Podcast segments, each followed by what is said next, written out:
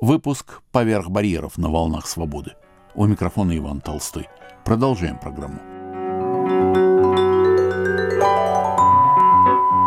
Новые беседы с историком и филологом Марком Помором, бывшим руководителем «Радио Свобода» и «Голоса Америки» об эпохе Холодной войны.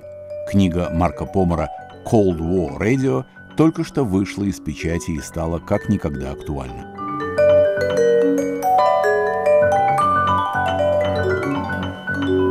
Вглядываясь в, казалось бы, ушедшую историю, мы пробуем нащупать в прошлом ответы на сегодняшние вопросы.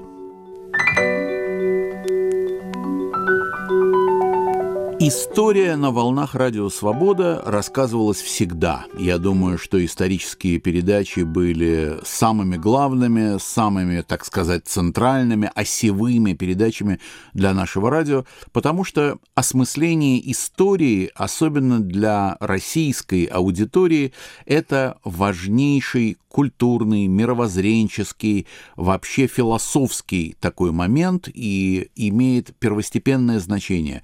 Какова история, таков и сегодняшний день русского народа. Мы видим это на примерах э, сегодняшнего дня. По существу э, российская общественность, она воюет, она сражается на исторических полях, она сражается за свое прошлое. И тот, кто это понимает, тот знает ключ которым можно подобраться к этой аудитории. Марк, я вас хочу спросить как человека, который работал в те э, уже легендарные годы свободы, когда только формировалось вот то представление, которое сегодня уже вылилось вообще через все края и затапливает э, евразийский континент, буря этих страстей, отношений, представлений, точек зрения, как на радио «Свобода» решались эти вещи? Ведь история такая противоречивая, особенно российская. Как руководство радио, как вы, как редакторы, как сотрудники русской службы «Свободы» формировали повестку дня, придумывали, какими должны быть передачи и как это все реализовывалось. Расскажите, пожалуйста, о каких-то драматических моментах в этой области. Ну, вы абсолютно правильно сказали, что бури, страсти кипели, люди совершенно по-разному смотрели на русскую историю, и, в общем, были сильные расколы в иммиграции по поводу некоторых, в общем, ключевых вопросов, которые каким-то образом были всегда затронуты на радиостанции «Свобода». А можно, так сказать, выделить вот несколько примеров этих ключевых вопросов. Первый, может быть, который тоже очень резко делил сотрудников радиостанции и вообще иммиграцию. Это был вопрос, насколько царская Россия могла через реформы преобразоваться и стать нормальной европейской страной. То есть были ли течения в последние десятилетия царской, э, царского режима, которые могли бы вывести Россию в общую э, европейскую культуру. Или она была обречена, в общем, на провал. Это был такой один ключевой вопрос, который очень часто поднимался в разных передачах. Другой вопрос, который тоже возбуждал людей ужасно на радиостанции и в эмиграции, это было, насколько Советский Союз правоприемник царской России. То есть продолжение ли это настоящей исконной русской истории, или это колоссальный разрыв, который предназначает совершенно другой образ, другую страну. Что это уже не Россия, это Советский Союз, и российская история в какой-то степени кончилась э, в 17 году или э, после гражданской войны. Может быть, третий вопрос, который тоже часто поднимался, насколько Советский Союз мог реформироваться. То есть были ли возможности, чтобы Советский Союз со временем, с реформами, перестройкой и так далее стал как бы нормальной цивилизованной страной, или он тоже был обречен на, на провал. И вот эти вопросы по-разному проявлялись. И в мое время главная программа э, историческая была «Россия вчера, сегодня и завтра». То, то время, когда я работал на радиостанции, вел программу Глеб Александрович Раар. И это личность интересная, потому что он был представитель первой иммиграции, и как раз у него были четкие такие патриотические взгляды на русскую историю, что да, действительно, Раш считал, что вот Столыпин и вообще реформы э, последних десятилетий царского режима могли действительно вывести Россию из тупика, и она бы стала европейской страной взгляды, которые другие совершенно не разделяли. Я помню такой очень интересный момент в моей жизни на радиостанции, когда я его часами сидел, обсуждал программы с Раром, потом спустился в нашу так называемую кантину, нашу столовую в а, подвале а, здания, и как-то присел и, и разговаривал со старыми, ну, с бывшими диссидентами, еврейскими иммигрантами, которые и рассказывал про вот национальные всякие программы и так далее. Они на меня в ужасе смотрели, ну что вы вообще делаете, это же кошмар. Национализм в Советском Союзе только, только принесет больше вреда. Так что вот эти ключевые вопросы и, конечно, а, то, что в программах чувствовалось а, политический, конечно, часто налет. Вот Столыпин вызывал, я бы сказал, страсть, безусловно. Глеб Александрович Рар восхвалял Столыпина, видел в его, перед, а, в его реформах будущее для России вообще, для постсоветской, скажем, России. А другие считали, что Столыпин – это только проявление царского режима в конце, где вешали э, террористов и э, революционеров, и ни к чему, в общем, толком не приведет. Вот это был раскол, который не только проявлялся на радиостанции, но он имел огласки в иммиграции вообще. То есть люди были, которые не работали на радиостанции, а, которые об этом писали, комментировали, кто за, кто против. В общем, вот такая у нас была в 80-е годы атмосфера. Как же удавалось преодолевать этот раскол, эти противоречия? Ведь э, у радио одна волна, она передает э, те программы, которые делаются в редакции. И если в редакции имеются такие противоположные полярные точки зрения, то что делать главному редактору?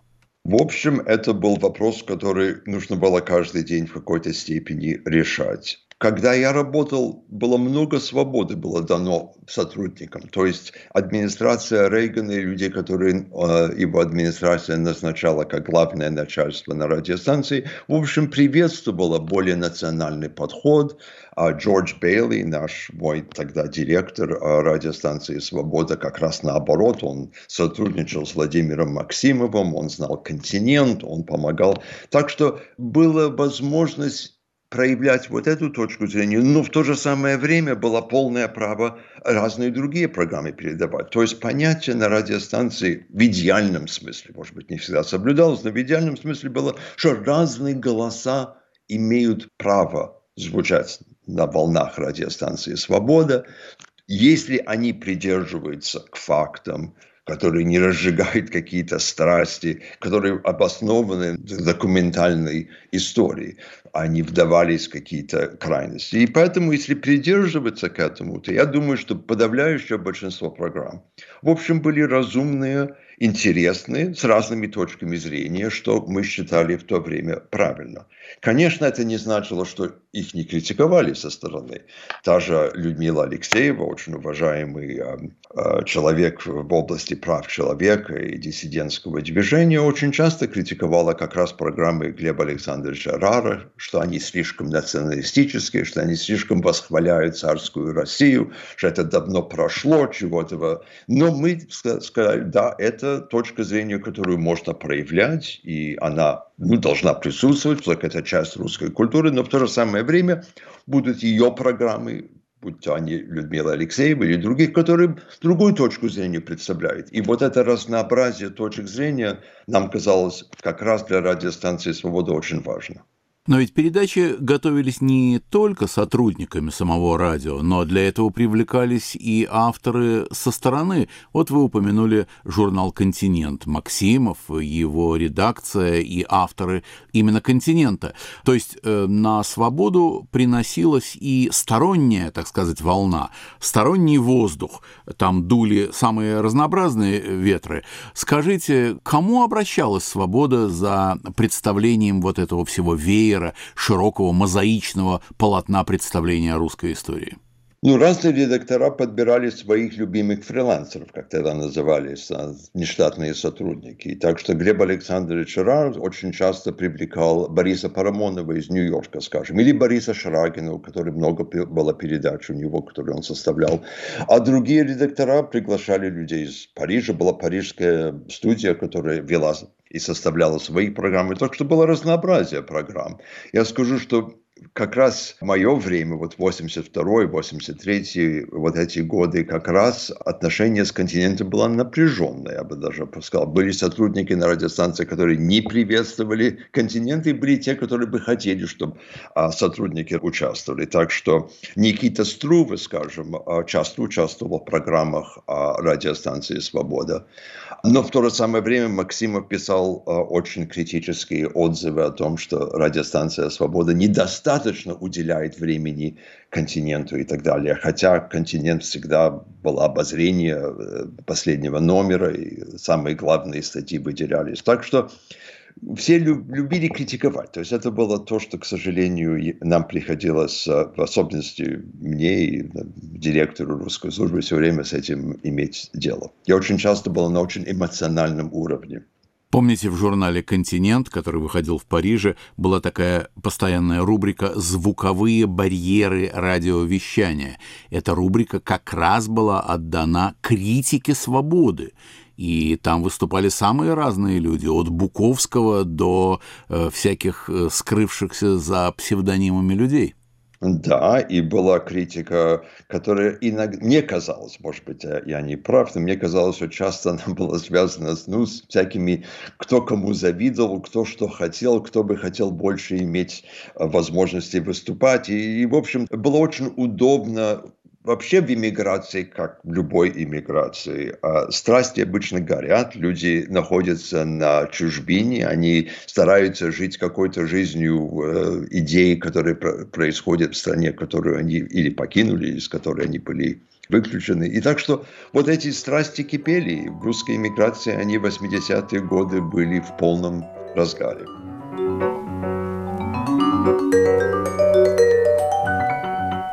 На волнах Радио Свобода в программе «Поверх барьеров» беседа с историком и филологом Марком Помором, бывшим руководителем Радио Свобода и «Голоса Америки» об эпохе Холодной войны. Книга Марка Помора «Cold War Radio» только что вышла из печати.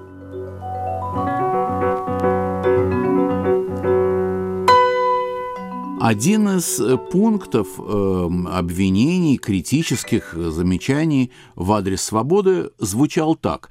Администрация свободы, редакторы, директора требуют от журналистов предоставлять две независимые друг от друга точки зрения на тот или иной предмет.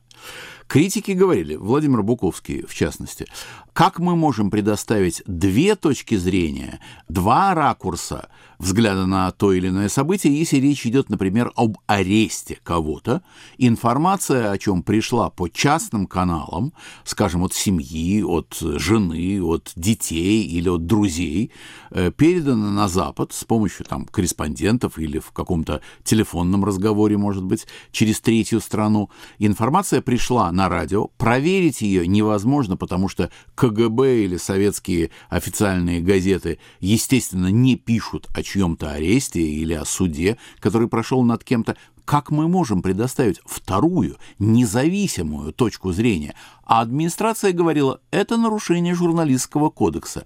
Вы наверняка сталкивались с этой проблемой.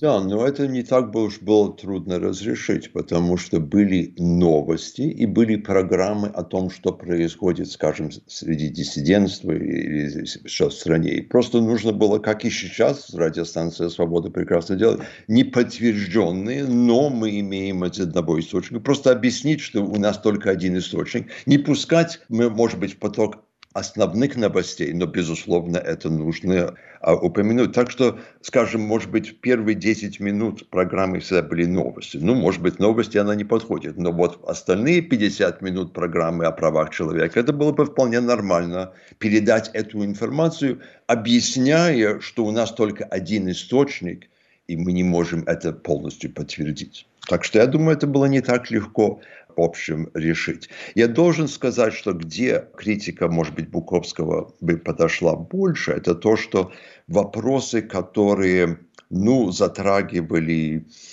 более серьезные проблемы, да, действительно должны были обсуждаться э, как бы с разных точек зрения. Я могу привести очень интересный пример программы, которую я помню еще по моему времени, когда Солженицын очень критически обозвался э, работы Ричарда Пайпса, знаменитого американского историка. И Пайпс утверждал, что вот Советский Союз – это, в общем, продолжение царской России, что те же самые приемы, что полицейское правительство было основано еще при Александре III, просто Ленин и Сталин довели до какого-то более совершенства. Вот эту точку зрения, которая звучала и в диссидентских кругах, и была в самиздате, и, и в Америке, и так далее – а на радиостанции «Свобода» было, было две программы, где это обсуждалось. И за, и против. И были люди, которые выступали, да, мы согласны с Пайпсом. Были люди, которые, нет, мы не согласны с Пайпсом. Так что в этом смысле как раз две точки зрения очень важно было представить, что радиостанция не поддерживала одну или другую, а старалась дать слушателю возможность послушать разные точки зрения. Создается впечатление, что правозащитные, диссидентские программы очень часто перетекали э, вплоть до уже не развлечения их перетекали в программы исторические. Потому что э, держать руку на пульсе, конечно, радио «Свобода» удавалось благодаря э, добровольным помощникам э, диссидентского движения, сочувствующим в Советском Союзе и за его пределами. Но, тем не менее, э, радио очень часто освещало события уже, так сказать, э, в историческом ракурсе, рассказывало о тех вещах, которые совершались в неправосудном свободном советском пространстве годы и годы назад. Вообще, надо сказать, что подведение некоторых итогов, э, обсуждение каких-то периодов, поворотов истории, вот не сегодняшнего дня, а вчерашнего и даже позавчерашнего, вплоть до того, что рассказывалось о событиях десятилетней давности в правозащитном движении, это тоже становилось содержанием программ. Как обсуждалась правозащитная тематика в администрации, в дирекции среди главных редакторов?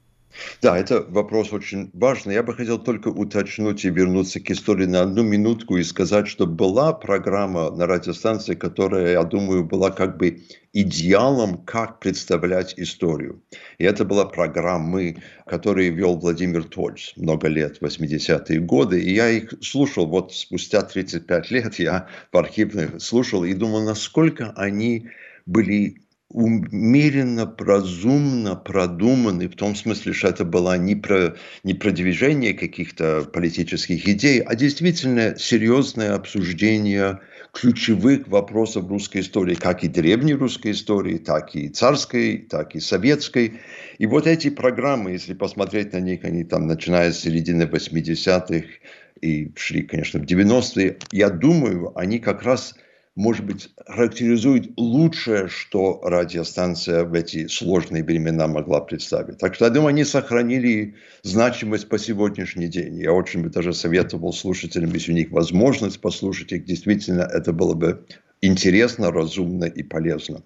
А насчет правозащитных программ, да, безусловно, вообще идея прав человека как бы была основой для всего радиостанции, для всей радиостанции. Поэтому во всех программах можно проследить как-то вопрос, будь они о религии, о, о православии, о еврействе, любой теме, права человека где-то всегда доминировали. Я думаю, что в разных программах она по-разному освещалась. Даже в той же программе э, Владимира Тольца или даже у Глеба Александра Чарара были исторические программы о, о правах человека как в Старой России, так и в Советском Союзе, где она чаще всего нарушалась.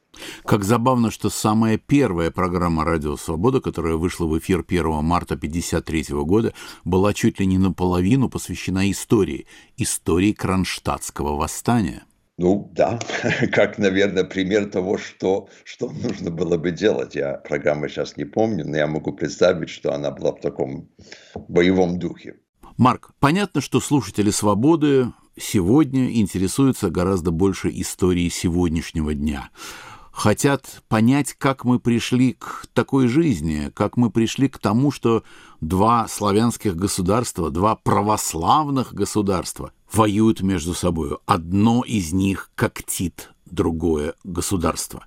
Скажите, вот вам, как человеку, умудренному уже колоссальным жизненным опытом, руководителю двух радиостанций, э, как вам кажется, где, в какой момент произошла какая-то бифуркация, какое-то расщепление, из-за которого мог возникнуть вот такой вот теперь уже, знаете, как говорят, исторический конфликт, то есть конфликт исторического значения. А то, что сейчас происходит э, в Украине, это, безусловно, самая настоящая историческая громадная трагедия.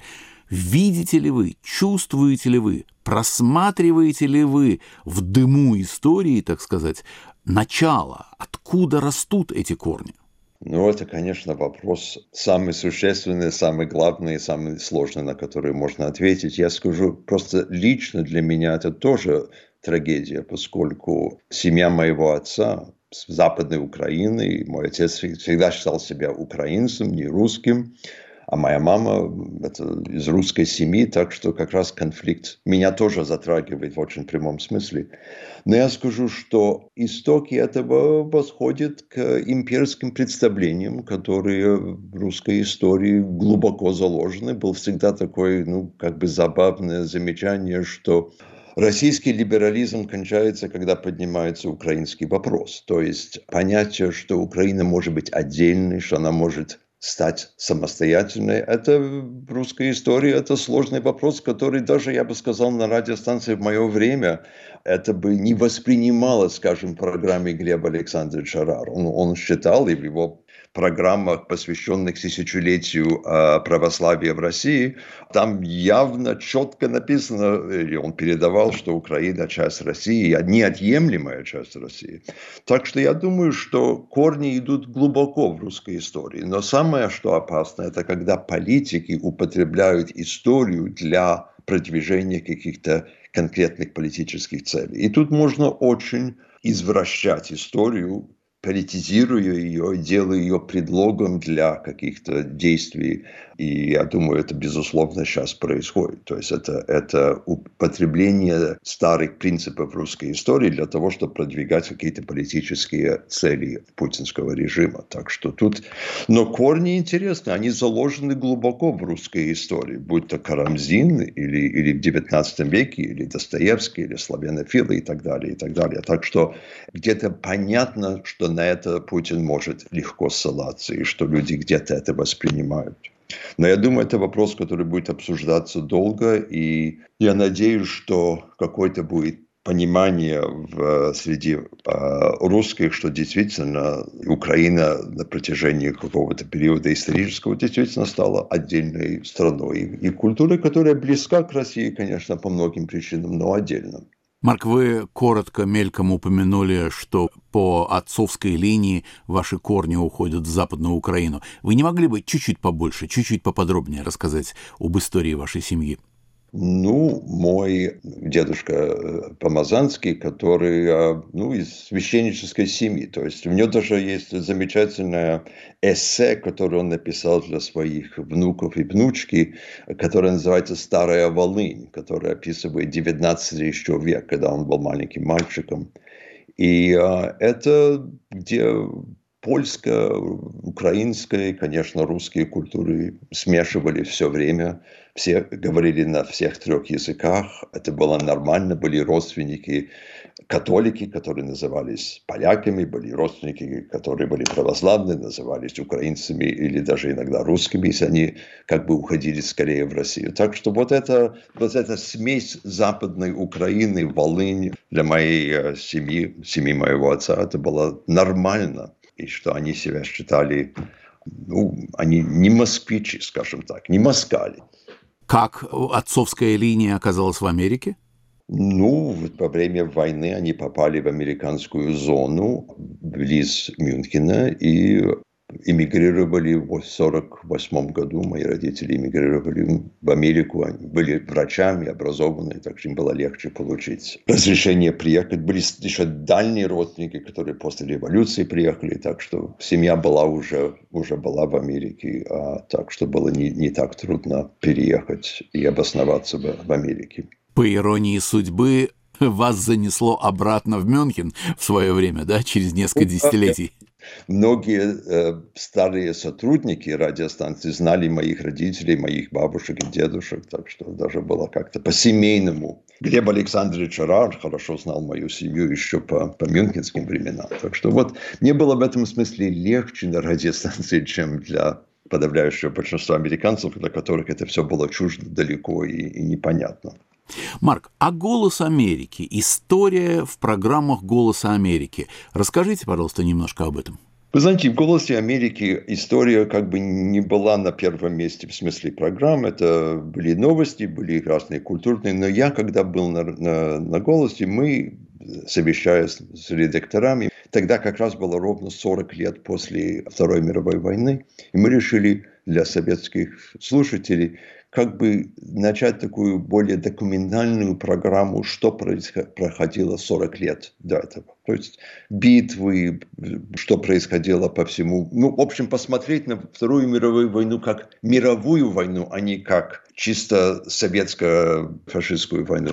Чтобы слушатели понимали, что это был глобальный конфликт, который была, были битвы в Тихом океане, были в Ближнем Востоке и так далее. И вот мы такую программу ввели, и, по-моему, она пользовалась каким-то успехом, потому что она расширяла представление о том, что происходит. Но главным образом наши программы были о периодах американской истории, что, конечно, была обязанность «Голоса Америки» освещать сложные проблемы американской истории – будь то гражданскую войну или конфликты расовые, или уничтожение местного населения на западе Соединенных Штатов. То есть мы поднимали вопросы, которые мы считали нужно было осветить спокойно, разумно, трезво, документально. И это считалось ну, обязанность как бы «Голоса Америки» эту историю ее освещать. Марк, позвольте договориться с вами о теме нашего следующего разговора. Мы, кажется, с вами придумали и согласились, что это будет Александр Солженицын. Такая значительная фигура, которая существовала и существует и в литературном мире, а также другой ногой опирается в историю. Солженицына без размышления об истории представить себе нельзя.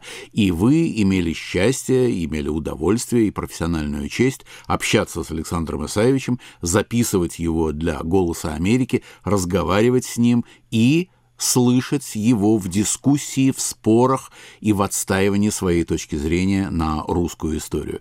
Если вы согласны, то наша следующая тема – Александр Солженицын у микрофона. Конечно, это очень важно и очень много основных вопросов истории и передач как раз сводится тому, как роль Солженицына была невероятно большая. Спасибо, Марк, огромное. И до следующего раза. И на этом мы заканчиваем беседу с Марком Помором, бывшим руководителем Радио Свобода и Голоса Америки, об эпохе Холодной войны. Книга Марка Помора «Cold War Radio» только что вышла из печати. Наша следующая беседа в ноябре. Над выпуском «Поверх барьеров» работали режиссер Юлия Голубева и редактор Иван Толстой.